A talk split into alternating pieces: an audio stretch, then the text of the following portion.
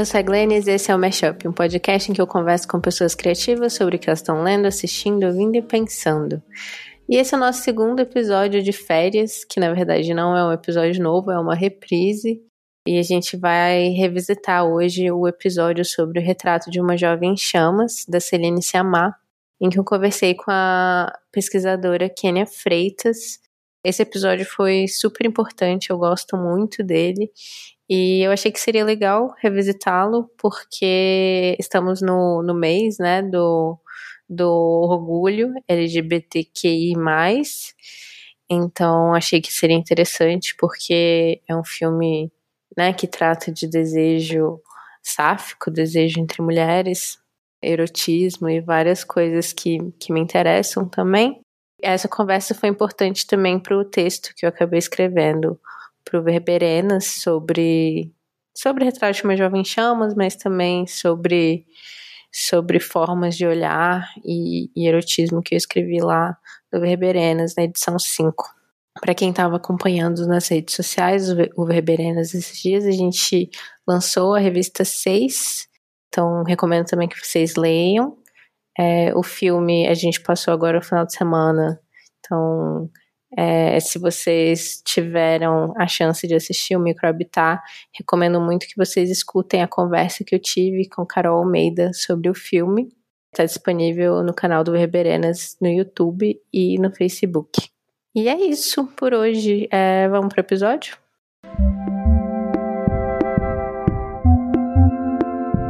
E aqui hoje no Mashup estamos novamente com Kenia Freitas. Ela é, conversou aqui no podcast comigo sobre The Computer da Janela Monet e agora, agora ela está de volta para conversar sobre algo que eu escolhi dessa vez. Kenia, você quer se apresentar, falar um pouco da sua pesquisa? Quem é você na Flor do Pão? É. Bom, eu sou a Kênia. Primeiro queria agradecer no convite da Glenn de novo, de estar aqui. Da outra vez foi bem legal também. Eu sou professora, crítica, pesquisadora de afrofuturismo e cinema negro. Acho que é mais ou menos isso. Mas hoje não vamos falar de afrofuturismo, cinema. Não sei, talvez a gente acabe entrando nesses assuntos de alguma forma. É, é hoje estamos fugindo, né? falando mais de cinema de uma forma geral, mas sempre, sempre em volta. é, as coisas são circulares. Então hoje a gente vai conversar sobre o retrato de uma jovem chamas, da Celine Sciamma. O filme saiu ano passado, né? Acho que passou no Festival do Rio. E este ano ele entrou no, no circuito comercial no Brasil, antes da quarentena, né? Sim. Acho que foi minha última ida ao cinema, se Cara, mentira, eu vi Parasita antes, porque eu, eu gravei sobre Parasita e eu assisti de novo, que tava passando no Cine Brasília, eu assisti. Mas deve ter sido o penúltimo filme que eu vi no cinema, antes da quarentena. E eu tô muito obcecada com esse filme. E eu acho que eu postei alguma coisa no, no perfil do Verberenas e aí a Kenia retweetou. Aí eu falei, ah, a Kenia pode conversar comigo sobre esse filme. que eu lembro que eu saí dessa. Eu fui ver esse filme com um amigo. E eu saí da sala de cinema e eu estava, tipo, eufórica e falando muito, muito rápido. E ele tava, tipo, calado. Assim. tipo, você não entende. é, mas é isso, então. É, você pode falar a sinopse do filme para os ouvintes? Nossa, a sinopse do filme, do filme. Eu sempre acho difícil, só que ela assim, não, não me contratem para fazer sinopse, que ou eu vou dar vários spoilers, ou vai ser assim super longo. Mas vamos lá. Então, o filme se passa na França, no século XVIII é, numa região né, afastada, num castelo afastado, um pouco decadente, e você tem a história de né, uma pintora, que é a Marianne, que é contratada para pintar a Heloise. E a Heloise ela é uma herdeira né, desse castelo, uma jovem, a tal jovem chamas, que tinha toda uma programação na vida né, de ser freira e poder ficar lá quietinha no, no canto dela, mas que porque a irmã morre ou se suicida, o que o filme deixa assim um pouco em aberto, podemos voltar nisso. Ela passa a ser a, a filha que precisa se casar com um herdeiro para poder continuar o nome da família, reerguer o castelo e tudo mais. E Heloísa está muito insatisfeita com isso, então você vai ter o um encontro dessas duas é, nesse castelo e um encontro, né? amoroso, sexual das duas nesse momento decisivo da vida da Heloísa. Dei muito spoiler? Sim. Não, ficou perfeito, é exatamente isso. Eu gostei muito que você falou também de como ela estava morando no, no... no convento, né? No, no convento, é, no convento. é, no convento, porque apesar de não mostrar nessa né, parte da vida dela, a gente só ouvir, eu acho que tem uma qualidade meio convento pro filme também, né? De ter uma coisa meio de confinamento, só mulheres, esfera doméstica, assim. E, e, como esse lugar que. É, eu tô pensando muito em confinamento ultimamente, né? Por conta da quarentena. E aí a gente volta para narrativas femininas, né? Quando a gente fala de confinamento. Eu tinha postado no perfil do Mashup do Twitter e do Instagram até uma foto do Virgem Suicidas e da, das Cinco Graças, né? E eu tinha escrito um texto alguns anos atrás sobre o que, que a gente fala quando a gente fala do confinamento feminino e como o confinamento, né, representa, na verdade, muitas outras coisas. Esse essa falta de liberdade política, social que as mulheres têm e tal. Mas assistindo a esse filme e pensando nisso agora durante a quarentena, eu também li um livro, o Circe, que é, é o livro da Madeleine Miller. Eu acho que é do ano retrasado. É sobre a bruxa Circe do. do. do. do. do. do, do a Ilíada ou Homero? Agora eu tô na dúvida. Mas é da história do, do Odisseu, né? que é o cara que tá voltando da guerra de Troia e ele passou, tipo, 10 anos para conseguir voltar para casa. E uma das coisas que ele faz no meio desse caminho é encontrar com essa bruxa, Circe, que mora exilada numa ilha. Então, a Madeleine Miller foi escreveu a, a, história da Circe pela perspectiva dela. Então, desde o nascimento dela até, tipo, ela encontrar com, com Odisseu, muitos anos depois e tal. E tem é, essa parada de ela ser exilada na ilha e como esse processo de estar sozinha, né, acaba sendo um, um, momento de autoconhecimento e de, de uma libertação pessoal para ela, apesar de ela estar fisicamente confinada, assim. E eu acho que a Heloísa, ela tem um pouco disso também, né? Tipo, quando ela sai do convento, ela, ela se sente mais confinada do que quando ela estava lá, porque ela, pelo menos, estava escapando do confinamento do, do casamento, né? Dessa estrutura que ela acha que seria ainda mais violenta. E é louco, né? Porque, assim, de um ponto de vista da agora, com uma outra noção de casamento, também a gente aqui, né? Outro tempo, outro lugar de classe, outro lugar de raça, para mim, você pensar que ela tem essa consciência de que ela estava mais livre para poder ser quem ela queria ser no convento, então confinada, do que no casamento subordinada a toda uma ordem social que é, ela teria que seguir, assim, né? Sim. Outro tipo de confinamento, né? Um confinamento mais metafórico, assim. E aí, e, e, faz sentido, assim, quando ela A gente vai tendo que escolher as nossas prisões, né? Tipo, qual é a prisão que. E acaba que vira uma coisa meio idílica, né? O confinamento delas nessa casa, que acaba que ficam só as três em determinado momento. A Heloísa, a Marianne e a, so a Sophie, que é a, a, empregada que mora no castelo também, quando a, a mãe vai embora. E isso é uma coisa que volta muito também, né? Quando as pessoas comentam sobre o filme, assim, porque não tem homens então, tipo, não tem homens e, é, e, quando um homem aparece mais pro final do filme, é um choque, assim. Você fica tipo, ai meu Deus, tem um, homens existem. Que a diretora fala muito, né, de como, quando é o contrário, a gente nem repara, né? Como todos os filmes, quer dizer, a grande maioria dos filmes são feitos a partir do, né, desse olhar masculino, desse male gaze. A gente pode ver um filme que só tem homem e, e a gente não necessariamente, assim, a gente, eu digo um público em geral, vai olhar e falar: nossa, cadê as mulheres? Assim, nossa, mas esse filme tá muito boy. E, uhum. e aí quando ela inverte, né? Quando ela faz esse filme que é isso, é esse filme que só por grande parte da narrativa você só vai ter mulheres e, e, de fato os homens que aparecem eles aparecem assim né? Eles não passariam no teste de, de Bechdel ao contrário assim não, não tem personagem masculino mesmo. É, causa esse nossa é de fato não tem assim. Mas isso o contrário seria super aceito e seria não é né? Corriqueiro é, assim. é, é totalmente corriqueiro um monte de filme que é assim e aí só dela inverter já causa um uau. Dá um desequilíbrio, assim, né? Você já fica, nossa. E o filme todo é sobre isso, né? Sobre essa inversão e como não é uma inversão, que é tipo, ah, é só filmar o contrário. É só a gente não colocar homem e vai dar certo. Não é assim, né? Tipo, o, o olhar masculino tanto por isso a gente percebe, é, a gente percebe o tempo inteiro essa falta do homem, porque existe ali uma presença masculina invisível o tempo inteiro também. Quando a, a Marianne chega na, no castelo e aí ela vai ver a Heloise pela primeira vez, a gente vê a Heloise de costas e com, tipo, uma capa, né? E aí depois a gente vê a, a Marianne indo atrás dela, a gente vê as coisas pela perspectiva da Marianne, e a Heloise, tipo, correndo até um penhasco, assim. E só aí, só quando ela chega no penhasco que ela olha de volta, e aí a gente vê ela pela primeira vez. E é como se ela estivesse quase fugindo da câmera e fugindo do olhar, né? Que nesse momento é um olhar masculino de alguma forma, mesmo que ela não saiba que a Marianne vai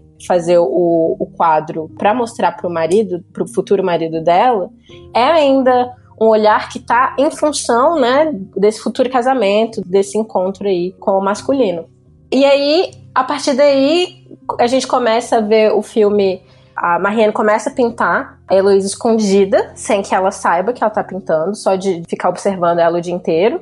E aí tem esse momento, né, que ela decide contar Gente, vai ter spoilers, porque eu acho que é, que vai ser meio impossível, porque, tipo, toda né? A desconstrução da parada. Sim, sim, não, vai ter spoiler. Assistam o filme, tem aí nas internets para baixar, para, enfim, para ver. Ah, deve ter algum jeito de ver também legalmente, mas aí vocês decidem.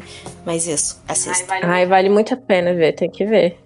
E, tipo, é, eu, eu, acho que foi com Orlando que a gente conversou isso quando a gente tava falando no episódio de, de Stalker. Se um filme para de valer a pena de ver porque você ouviu alguma coisa sobre ele, sobre o que acontece, tipo, é um filme que é um filme muito ruim. Sim. assim, tipo, que se baseia tudo em narrativa, né? Tipo assim, enfim. Mas então, quando ela conta pra Heloise que ela, na verdade, estava pintando e que me mostra o quadro, e aí, tipo, a Heloise detesta o quadro e ela se sente, tipo, super ofendida. E aí ela fala, ah, foi você que fez? Aí ela fala, é, sou eu, e tem as convenções, né? Aí quando ela fala isso das convenções, volta muito para isso também, tipo, de quem são essas convenções? Quem colocou essas convenções? Tipo, que deixam o quadro mais, mais suave, né? Tipo, então a Heloísa tem esse rosto meio fechado, ela, é, é difícil ela sorrir, e aí no quadro que a, a Marianne pinta, ela tá super suave e, e tipo então a gente vê ali o, o, olhar masculino, tipo, ainda infecta, né? Mesmo quando é uma mulher que tá conduzindo esse olhar. Porque quando as convenções e tudo que a gente aprendeu até lá vem do masculino, a gente acaba reproduzindo também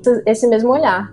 E, eu, e aí eu acho que o filme vai trabalhando muito nesse jogo, né? Que primeiro é essa coisa do olhar e ser olhado, né? Que começa muito nesse jogo desse olhar que quase que, é, que estaria muito simulando esse olhar masculino mesmo, né? Que é esse olhar que, que rouba, que se apropria, que não Sim. de alguma forma conta, né? Ela não ela faz o primeiro quadro, só conta no final que estava, né, fazendo essa observação para fazer o quadro, assim, só tem esse momento que ela entende que seria uma grande traição, né? Ela não mostrar o quadro primeiro, não falar que estava pintando, assim, é que ela já estabeleceram algum tipo de cumplicidade e relação, e por isso ela mostra, né, e, e aí desmonta esse jogo desse olhar que é roubado para um olhar que, que se dá, mas é como você falou, ela fez o primeiro quadro e aí ela vai explicar, porque dentro dessas normas, dentro dessa convenção, dentro e, e, aí eu acho que uma coisa que é muito interessante quando a Heloise fala, né, que ela não gosta, ela fala, ah, mas não me interessa nem que pareça ou não pareça comigo. O que você pintou não tem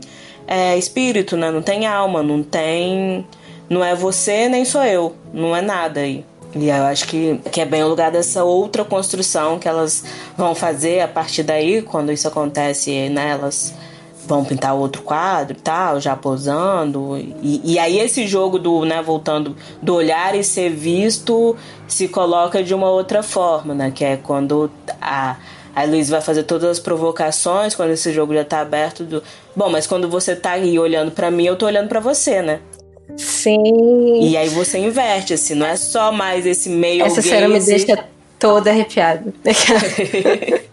e é isso, não é só mais esse meio gaze que rouba e que pode olhar sobre os outros, sendo essa figura neutra que não se coloca. Não, quem olha também é olhado, assim. Sujeito e objeto estão juntos nisso, assim. E você deixa de ter é, esse olhar sobre e passa a ter um olhar compartilhado de uma pela outra, né? E aí eu acho que o, o filme vai jogando muito com isso, né? Com, com esse olhar que sai desse lugar e entra para um lugar de um olhar compartilhado mesmo.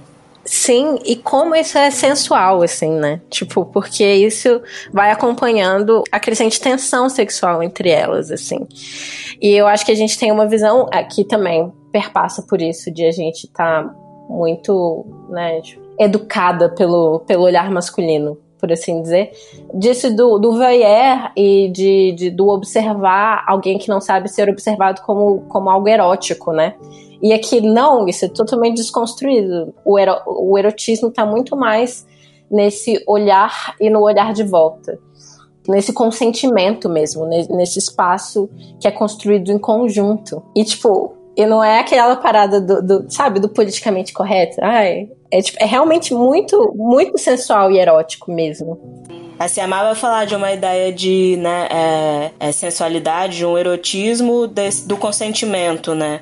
Porque aí todas as ações, quando elas né, começam a se aproximar, elas passam por esse perguntar, por esse enunciar de alguma forma, né, antes de acontecer, mas como você falou, não é uma coisa que, que trava o desejo, na verdade é uma coisa que coloca o desejo num outro lugar, né? De uma cumplicidade, de um sagrado, de um toque, como muita coisa, né? Não é nada protocolar, assim. Como você falou, é bem sensual mesmo. Sim, é algo que elas estão construindo juntas mesmo, assim. Eu acho que eu, eu, eu, li em algum, alguma entrevista que a Celine Sciamma deu que perguntaram para ela, tipo, deve ter sido a última pergunta, uma, brinca uma pergunta de brincadeira, assim, tipo, quem é a top e quem é a bottom? Quem é ativa e quem é passiva? Que ela foi, tipo, nenhuma, as duas são ativas, saca? Tipo, não, não, não tem isso de. Esse é, é, é uma grande história de ela fala também na, na entrevista que ela fala muito sobre o Titanic, que tava muita gente compartilhando. Eu até compartilhei algum pedaço no, no Verberenas, alguma tra tradução dessa parte do Titanic. Que ela fala que uma grande história de amor não é uma história que dura para sempre, né? Uma história, não é uma história de um possuindo o outro, é uma história de emancipação. E é o que acontece aqui, as duas, de alguma forma, elas se tornam mais livres a partir do amor que elas têm uma pela outra, que elas desenvolvem ali. Isso é muito, muito forte, assim. Eu concordo muito com o que ela diz, né? De não ser. Não é uma história trágica, é, é uma história da memória e tal, mas eu acho que tem umas coisas aí que a gente pode voltar a. Ai, com certeza. Eu acho que a gente pode falar sobre isso agora. Eu, tipo, eu teve um tempo atrás, eu até fiz uma, uma thread no Twitter com filmes com mulheres que amam mulheres que têm finais que elas acabam juntas, assim. Aham. Uhum. Porque é tão raro, né? Primeiro porque tem muitas histórias que lésbicas morrem ou que elas têm finais trágicos de, tipo, não ficam juntas. Tudo bem, aqui a Ciência Amano tá falando que não é trágico. Mas, é tipo, a gente quer também, né? Tipo, que as meninas fiquem juntas no final. tipo, é, é, revolucionário também quando mulheres têm um final feliz de, de, conto de fadas, assim. Que é, é negado muitas vezes. Não, é, tem. Quando eu vi o filme, né, fui conversar com as amigas tal, também fiquei pensando muito e pensando várias coisas tal, essa fritação. E aí a, a Amaranta César, é, né, que é uma pesquisadora de cinema, incrível. Ela é muito foda. Inclusive, quero esse contato, Kenny, pra ela participar aqui. Oh, faço, faço. E aí a Amaranta fez uma, né, ela viu o filme e a gente tinha, né, tinha adorado e tal, e a Amaranta falou: "Ah, gostei, mas assim, fico revoltada com o final, assim". Ela ficou puta com o final, vou Vou dizer, resumir o que a Amaranta disse nas minhas palavras, então se eu tô falando um pouco errado, Amaranta, você depois vem aqui no programa e no, no Chap fala com, com a Adelaine direito, mas é, ela falou basicamente que isso, assim, que, que ela ficou muito revoltada com o final, com, com aquele momento lá, né, que a última cena, para quem não viu, a Marianne vê a Heloise num concerto, num, num, num concerto musical, elas estão longe, assim, a Heloise não vê, e a Luísa está ouvindo uma música que, que né, a, a Marlene tinha apresentado para ela e chorando tal, e, e ali se, se acabando. E aí, pela narração, que é uma narração que se dá em um outro momento, você entende que elas, né, que a Marianne não foi conversar, ela foi embora. Viu de longe e seguiu o caminho dela. E aí a Maranta fica puta. Por que, que, ela, por que, que ela não vai lá, assim, né? Por que, que elas não se encontram? E aí, no sentido de. É, se não necessariamente, e aí a provocação que ela faz assim, se não necessariamente, tá bom, falar que essas duas mulheres teriam largado tudo, se casado e ficado juntas num conto de fada, seria talvez algo que estaria, né, de fato seria uma grande reinvenção histórica, mas é, as mulheres davam seus as mulheres, mulheres lésbicas, as mulheres queer, as mulheres bissexuais davam seu jeito de continuar transando assim, né? Então, por que que elas não poderiam ter se encontrado e ter revivido e ter ficado juntas por algum momento, sabe? E aí eu acho que né, pensando no filme e pensando como o filme trabalha, por exemplo, o mito do Orfeu que entra lá no meio, tem uma certa romantização desse amor nesse final. Eu não acho que tem na história delas, nesse encontro, que para mim é um encontro muito de comunhão, e aí eu gosto muito de como a Sophie né, que essa outra personagem, participa disso, né, que não, não fica só esse amor uhum. romântico das duas, elas começam a construir mesmo uma outra forma de estar juntas naqueles poucos dias que elas estão ali, que passa pelo sexo, passa pelo amor, né, pela paixão entre as duas, mas passa também pela relação com a Sophie, pela relação com a comunidade, pelo que acontece ali. Mas aí no final me parece que ela reinveste né, nessa ideia de, ah, mas então ela, eu vi, mas não fui falar nada, porque isso é o final romântico, né? E aí eu acho que, só pra terminar o, como o Orfeu entra aí, porque elas, né, durante esse tempo que ficam as três no castelo, elas estão lendo Orfeu juntas. Acho que a, a Marianne tá lendo, e aí tem uma hora que ela lê para todo mundo. Não lembro qual delas tá lendo, mas uma delas tá lendo e aí ela lê o final da história para todo mundo. Aquele momento que o Orfeu olha para trás e a Eurídice é, né, volta, né, ele teria que não olhar para ela para ela poder sair do inferno e aí ele olha antes de chegar na saída e, e ela morre, né? Enfim, ela volta pro inferno. E e aí a Marianne vai dar uma justificativa de que Bom, de alguma forma o autor escolheu a saída poética, a saída da paixão, assim, né? Então a saída poética é de que ela só poderia ter todo aquele esplendor se ela fosse uma memória. Se ela fosse a Eurídice, né, de carne e osso que sai dali, você ganha na paixão, você ganha numa presença, no, no outro tipo de amor, mas você perde no, no amor poético que vira memória que pode ser recontado, assim. E aí eu acho que, que a diretora nesse final vai para esse investimento na narrativa poética. Então você falou a escolha da Marianne que é de ver a escolha do poeta, né? O poeta que prefere a memória e aquele amor até idealizado, né? A, a realidade mesmo. E depois, logo depois. Logo depois não, acho que mais pra frente a Marianne fala. E se a, a Eurídice que falou, olha para trás, né? E de alguma forma a, a, a Celine é a Marianne, né? Tipo, tanto porque ela teve um relacionamento romântico com a Adele Hanel, que é a, a atriz que faz a Heloise, e ela é artista, né? Ela é a dona do olhar, no caso. Então, tem ali uma identificação entre ela e a Marianne. Então, eu acho que de alguma forma a gente acaba ficando mais com a interpretação dela do que da Heloise. Mas eu acho que as duas são bastante válidas, assim. Porque eu fico pensando nisso da Marianne falar, ah, e se ela falou para ele olhar para trás e vê-la, porque volta para aquela ideia de ser ativa, né? Então, nesse conto grego, nesse mito, a Eurídice só morre e quem é ativo na história toda é, é o, o, Orfeu. Ele que vai pro inferno, ele que encanta os cérebros, ele que conversa com Hades para trazer ela de volta. e ela não faz nada, assim. Tipo, fica lá, é a mocinha sendo resgatada, né? É, e na interpretação da, da Marianne, ela ainda continua, tipo, quem toma a decisão de olhar para trás ainda é o Orfeu. Mesmo que ele seja como um avatar dela ali, né? Tipo, o artista. Como a gente falou no início, ela tem essa posição meio de quase. de estar tá levando o olhar masculino, o, o patriarcado ali as mulheres muitas vezes interpretam esse papel, inclusive a mãe dela, né? A mãe da Marianne é, é a personagem que faz. É da Deleuze, desculpa. É a personagem que faz a gente lembrar que ela tem que casar, que ela tá ali representando todas essas convenções sociais que, que, que, a, gente, que a gente tem que seguir. Então, tipo, a ausência masculina tá muito. É, os homens não precisam estar tá lá pro patriarcado tá tocando terror. E aí, o fato da Marianne falar. E se ela falou para ele olhar para trás, coloca ela como personagem ativa também. E aí, no final, colocar ela sendo observada novamente pela Marianne volta para essa ideia de, ah, ela não está sendo ativa, né? Ela está sendo observada mais uma vez. Então, eu entendo, assim, essa crítica.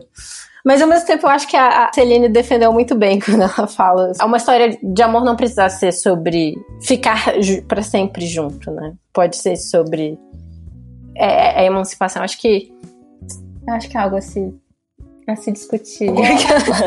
eu gosto muito dessa coisa dela, assim.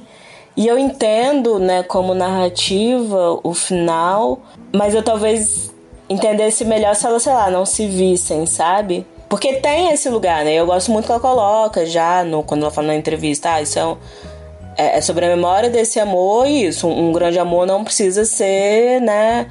É, esse lugar em que as pessoas vão ficar juntas para sempre como uma posse uma das outras, o que é maravilhoso, assim. Concordo bastante, subscrevo.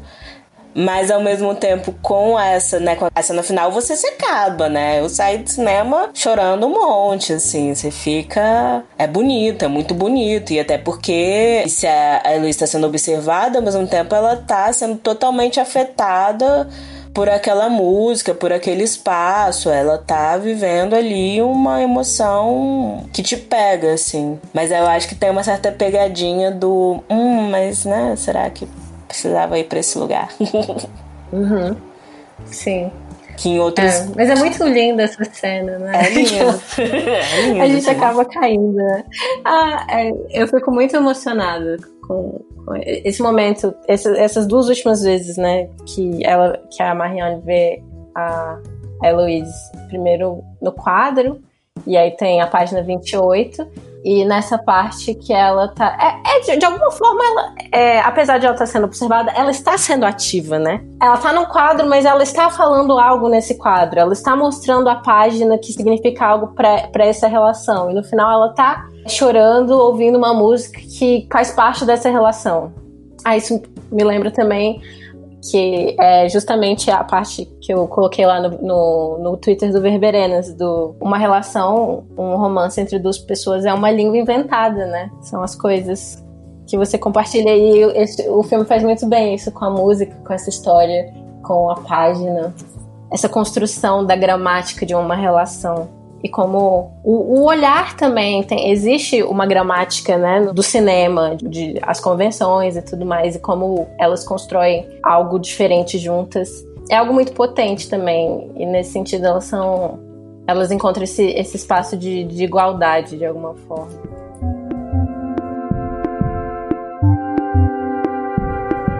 É, como eu falei assim o que eu mais gosto, assim, né? Acho muito bonito o, a história de amor. Acho que tem várias coisas de como, né? Não só desse encontro, que é lindo, mas como ele é filmado e, e isso que a gente já falou dos olhares e de como isso vai construindo, né? É, essa linguagem própria e, e essa sensualidade mesmo com outra codificação. E a outra coisa que eu gosto muito é do que elas vão construindo junto com a Sofia, assim, né? É, a partir do momento que elas ficam sozinhas, assim.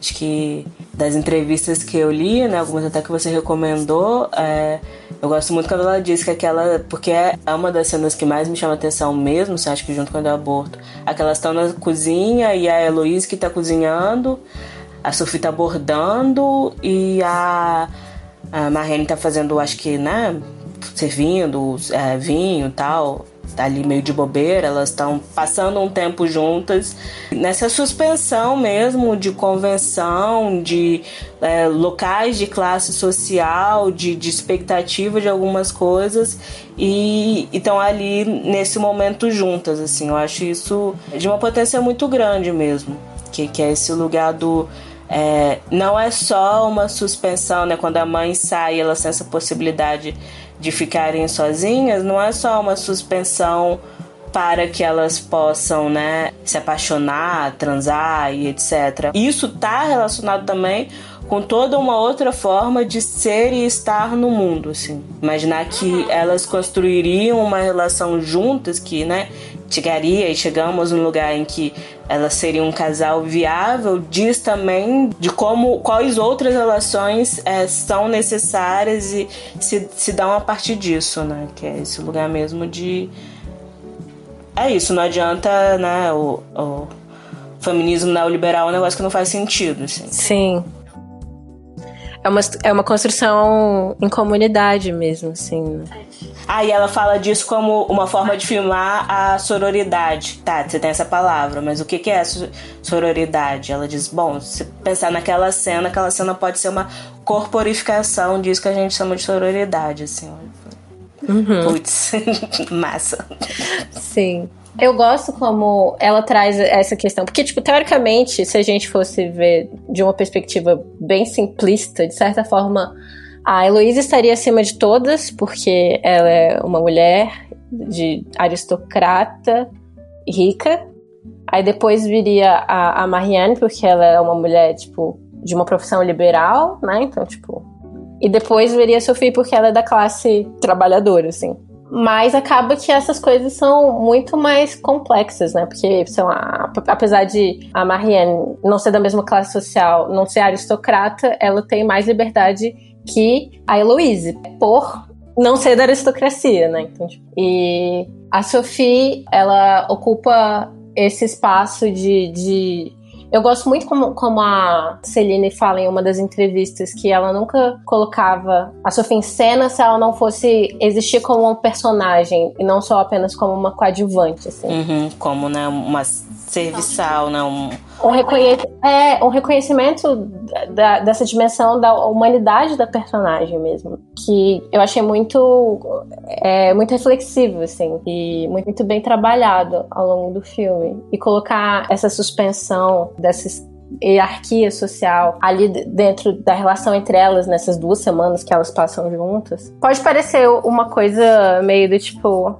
A gente pode voltar para aquela discussão de é, é, muito fácil falar de sororidade e é uma palavra que, que foi perdendo significado, se tornou vazia e tal. Mas existe também uma força né, em imagens de uma utopia, assim, do tipo, a gente tem algo para que olhar, assim, no sentido, um, um caminho ao, ao que, que buscar. Não sei, eu acho que chegando também nesse lugar do, dos direitos reprodutivos, né? Tipo, é uma coisa que uma mulher de qualquer classe social e de qualquer raça, qualquer mulher cis, no caso. é algo que todas nós compartilhamos de alguma forma com essa, esse, né, essa questão do, do direito ao próprio corpo, ao próprio a, a existir no mundo para além né, do, da nossa capacidade de reproduzir. Como eu acho até bem interessante como a Marianne acaba servindo como essa ponte mesmo, né? Porque a Sophie vai falar com ela, ela entende logo de cara, ela já né, pergunta ah, o que, que você vai fazer assim. E, então, eu imagino, por exemplo, dentro dessas construções, a gente volta também pro, né, as prisões, sem querer romantizar a pobreza, porque não faria sentido. Mas a Sofia é alguém que tem relações sexuais fora do casamento, que isso não é nenhum choque para para Marianne quando ela fala isso. E ela não fala no lugar. Isso não é um tabu. Isso é uma conversa tabu entre elas. Uma conversa de. Putz, olha só, deu ruim. E se você vai pensar na personagem da Luísa, ela é alguém que não vivenciou isso, assim, né? Acho que ela chega a ter essa conversa com. Uhum a Marrende, ah, nunca, né, nunca estive com ninguém e tal. Então, é, você tem essas diferenças e até de como a gente, em geral, às vezes passa, né, por cima desses recortes de classe, de raça, para dizer, bom, mas as mulheres tinham que casar virgem. pera, quais mulheres, assim, quais mulheres casavam? Quais mulheres, se você vai pensar numa cidade colonial, não eram estupradas antes mesmo de casarem com alguém, assim. Então, todo esse discurso, né, caberia muito bem, se você vai pensar na Heloise.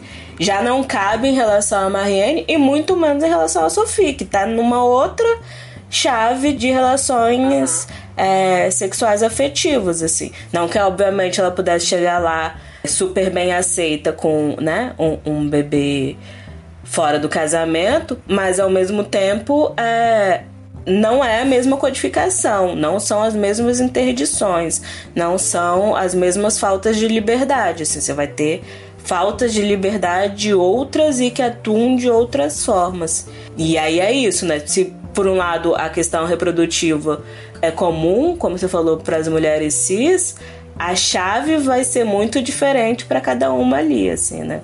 Com certeza. Com certeza. Então, isso. E aí eu acho bem interessante, por mais que. É isso, a Sophie não é essa personagem que você vai ter todo o, o background de saber o que aconteceu com ela, né? Qual a história, mas eu acho uma ótima sacada já chegar num lugar de pera, sabe? A história de vida dessa mulher não é a história de vida da Heloise, que não é a história de vida da Marianne. Uhum. E, e talvez. A, e é isso, a Marianne como essa personagem que consegue se locomover entre as classes e, e fazer uma certa é, negociação ali. E aí eu gosto, né, é, primeiro, muito da cena que elas vão pra vila, né, enquanto as mulheres à beira da fogueira, é, pra além de, né, todo lugar uhum. da, da cantoria, que é lindo, lindo, lindo mesmo. Mas essa sensação, para mim, me dá, né? Porque você tem, como você falou no começo, você tem essa ideia de confinamento. As três estão lá, meio sozinhas, onde só tem a mãe, mas elas estão naquele castelo grande. E quando elas vão passear na praia ou nas montanhas, elas estão elas sempre sozinhas. E de repente você fala: Não, pera, você tem um monte de mulher aqui. Elas não estão sozinhas. Você tem várias histórias e trajetórias e pessoas que estavam ali também, assim. Eu acho que isso dá uma abertura pro filme, por mais que ele não. Não é a ideia dele explorar aquilo, mas de. Sabe? Essas mulheres não estão num lugar fantasioso, sozinhas, elas estão no mundo. Elas estão no mundo, assim. Muito concretamente. E aí isso eu acho Essa super. Cena, inclusive, também. Super bonito, assim, né? Não, é em vários sentidos nisso que você falou mesmo. E, e quando elas estão indo conseguir, tipo, as ervas, né, pra Sophie. Então tem ali é, mais essa questão de comunidade, né, de, de, estarem buscando algo que tem a ver com a, com a experiência feminina e encontrando com outras mulheres. E perpassa o, o romance delas também, né, porque é o momento em que ela literalmente pega fogo. E quando a tensão sexual entre elas tá no, no, tá no seu ápice, assim, antes de elas, de elas consumarem qualquer coisa. Então, fazer essa, essa ligação entre uma, uma construção de uma comunidade entre mulheres e uma construção de um relacionamento entre duas mulheres também, tipo, colocar isso em conjunto. Eu acho que é tipo o resumo do que é o filme inteiro, né? Que é a relação delas três e, também a relação delas, delas duas em particular sendo construída. Eu estava conversando isso com, com umas amigas recentemente, porque a gente tem a gente fez um grupo de amigas por conta do Leia Mulheres Brasília. E no começo era um, tipo, uma amizade assim, entre um grupo. Só existia quando a gente estávamos todas juntas. Mas a partir daí a gente foi construindo relações entre nós, assim. Eu com, com uma, eu com outra, eu com duas. E, e, e como isso faz a gente sair também dessa ideia vazia de, de sororidade, né? Do tipo, ah, é uma coisa meio homogênea e somos todas iguais. E, e não é bem assim, né? Tem particularidades em cada relação. E tem uma particularidade ali em como a, a Marianne se relaciona com a Sophie, como a Sophie se relaciona com, com a Heloise, como a Heloise e a Marianne se relacionam. Então, tudo no mesmo balaio, assim, e nem deveria estar. Isso, tipo, também não é, não é o que a gente tá, tá buscando, assim.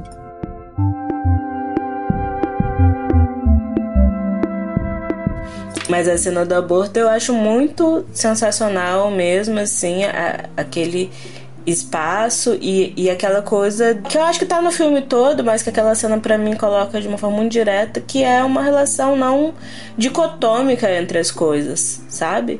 É, porque você poderia falar, ah, você tem uma cena de aborto em que na mesma cama você tem um bebê, assim, né? Ela tá. A Sofia tá deitada e você tem um bebê que tá lá brincando com ela e rindo tal. Tem um laço de afeto ali, né, entre Sofia e bebê naquele momento. Que. E aí é muito. É, para mim foi construindo uma chave, né? Ela constrói uma chave colocando esses elementos juntos no filme, assim, que é muito de tirar o aborto só dessa chave de morte, né?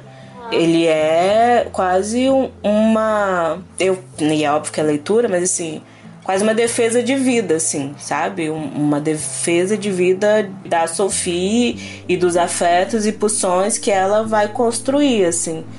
E que naquele momento é, você tem essa decisão. Então você tira de uma chave punitivista ou de uma chave que parece que isso é né, inorgânico ou moral, que a gente em geral, né, dentro da, da nossa sociedade associa a, ao aborto e coloca numa chave mesmo de fluxo de vida, assim, talvez mais que opção de vida, fluxo de vida, assim, a vida segue e essas coisas não são dicotômicas, assim.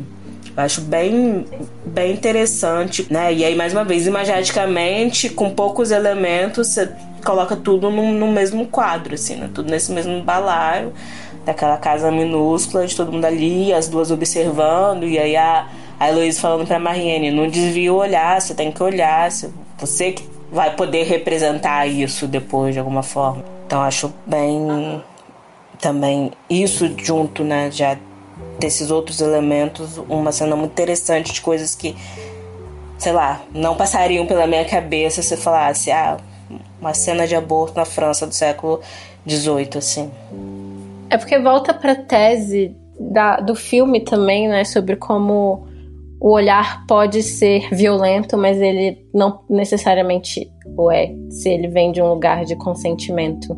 Porque né, tem, no começo tem essa, é, é, essa fuga da Marianne do olhar da câmera, literalmente. E essa fuga dela antes do outro pintor que tinha ido e que ela não deixou ela, é, é, ele pintá-la. Essa fuga constante desse olhar, que é desse olhar furtivo, desse olhar do voyeur. E aqui vem de um lugar, de novo, de uma construção conjunta, né? E vamos lidar com esse trauma é, juntas é muito potente. E a, o bebê pegando a, a mãozinha da, da Sofia é muito fofo. Tipo, realmente sai dessa chave de morte, é, entra e, e vai, vem para aquela discussão: será que a gente deveria falar que as pessoas que se colocam contra a legalização do aborto elas são pró-vida? Não, né? Elas são pró é... Controle do corpo das mulheres, né? Elas são, são é. pró isso, porque não estão nem aí pro bebê, não estão nem aí pra mãe, não estão nem aí. A vida. É, tudo, tudo que é vida, elas não estão nem aí, assim. Elas estão aí pro controle do corpo das mulheres.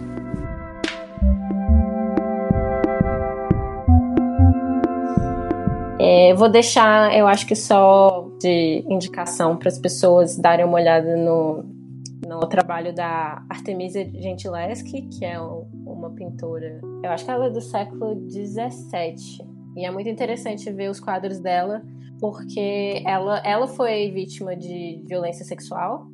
E aí os quadros dela, se você for ver, porque nessa época é, eles faziam aqueles quadros, né, de, tipo, com temas bíblicos ou temas de mitolo mitologia. E acaba que a gente tem várias versões da mesma história contada por vários pintores. E é interessante ver os quadros dela em contraste a, a pintores da mesma época, assim, porque ela era bem mais violenta, assim, com, com os homens nos quadros de...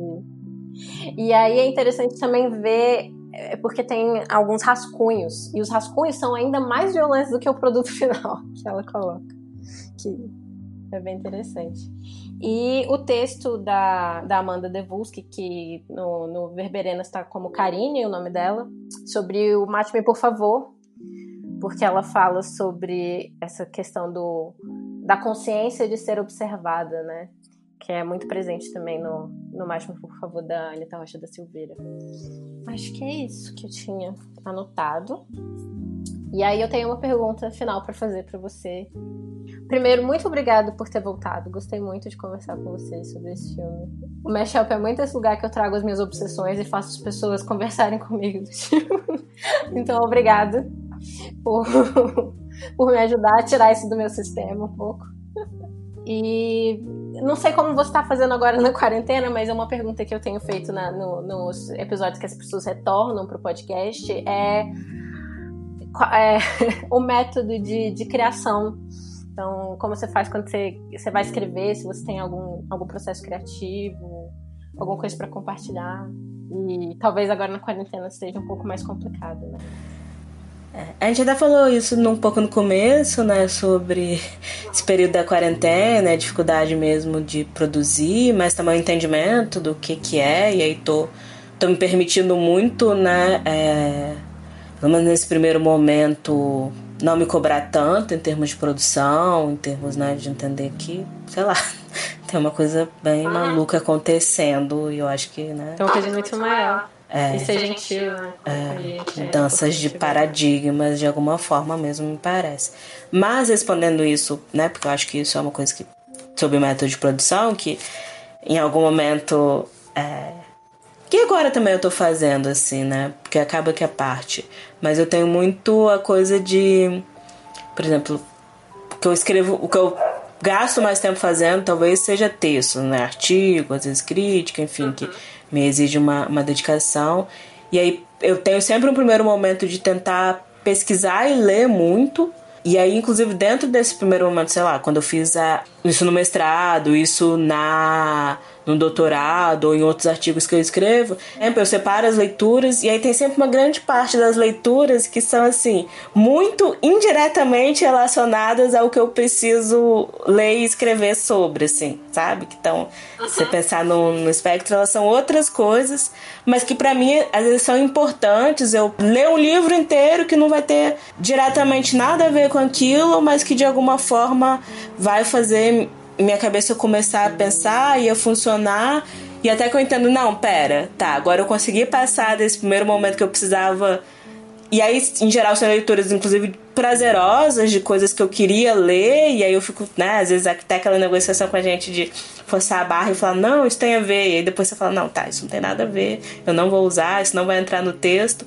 Mas para mim é importante, assim, é esse primeiro momento em que eu paro e, e leio ou vejo algum filme, ou eu busco alguma coisa que não tem diretamente uma relação com o que eu vou produzir. Que é quase um momento de inspiração, mas outro, assim. E aí depois, em termos de texto, é isso. Muita leitura, fichamento, e anotando, aí...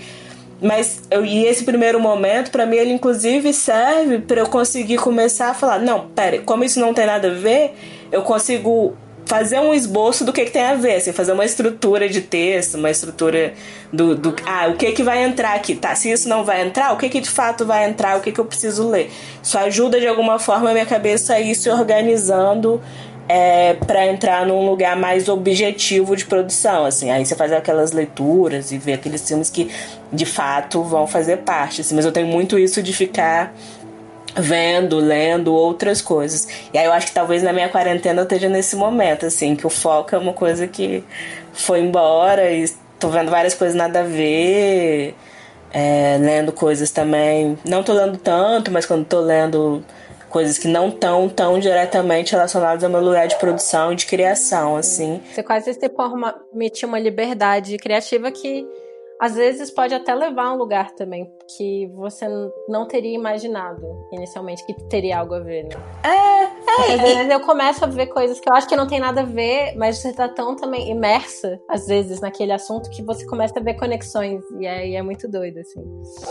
É, e pra mim serve muito disso mesmo. Assim, tanto pra né, ser uma inspiração e você ficar mais né, ativa, com a cabeça funcionando e também, se, se eu consigo ver que aquilo não tem a ver, eu consigo desenhar o que, que tem a ver, assim. É, é um processo de contraste, assim, para mim funciona bastante. E aí, no começo, eu me culpava muito por fazer isso. Porque eu falava, nossa, mas eu né? Você tem não sei quantos dias para escrever e gastei uma semana lendo uma parada que não tem, que não vai entrar. Putz, perdi uma semana. Mas eu já entendi hoje em dia que não. Assim, essa primeira semana que eu vou perder lendo coisas que não vão entrar diretamente é importante para eu conseguir produzir depois, assim. E é bom também, eu acho que é, é, eu gostei muito de você falar isso, porque eu já tava pensando, ai, será que essa é uma boa pergunta para fazer enquanto a gente tá na quarentena? E, tipo, eu não quero ser aquela pessoa que, que tá falando para as pessoas serem produtivas agora. Porque, tipo, não, se vocês quiserem, inclusive, passar a quarentena inteira de, de perna pro ar, tipo, sejam gentis com vocês mesmos e, tipo, e eu acho que isso faz parte também, se acolher. Quando você, às vezes, não tá com, com a cabeça preparada ainda para mergulhar a fundo no que você precisa fazer, você precisa, talvez, dar esse espaço para si mesmo, para caminhar por, por outros ares, assim. Concordo, total. Achei ótimo.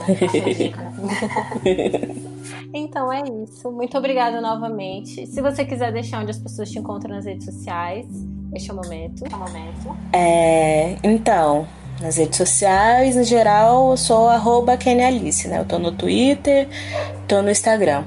E bastante no Twitter. Mas é isso. E, e obrigada de novo pelo convite, adorei, assim, foi massa conversar sobre. Muito bom, muito feliz.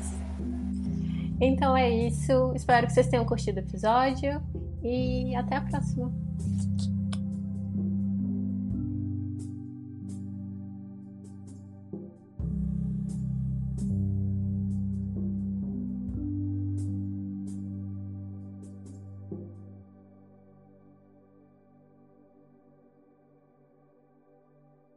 O Mashup foi criado e é produzido por mim, Glennis Cardoso, editado pelo Ícaro Souza, e as músicas são do Poddington Bear e In Love with the Ghost. Vocês podem encontrar o Mashup no Instagram em mesh.up e no Twitter com mesh_up e a gente também tá no Facebook, procurem lá Mashup e eu também estou disponível em todas as redes sociais se vocês quiserem vir conversar. Eu sou Glennis AV, tanto no Twitter quanto no Instagram. Up on the up all.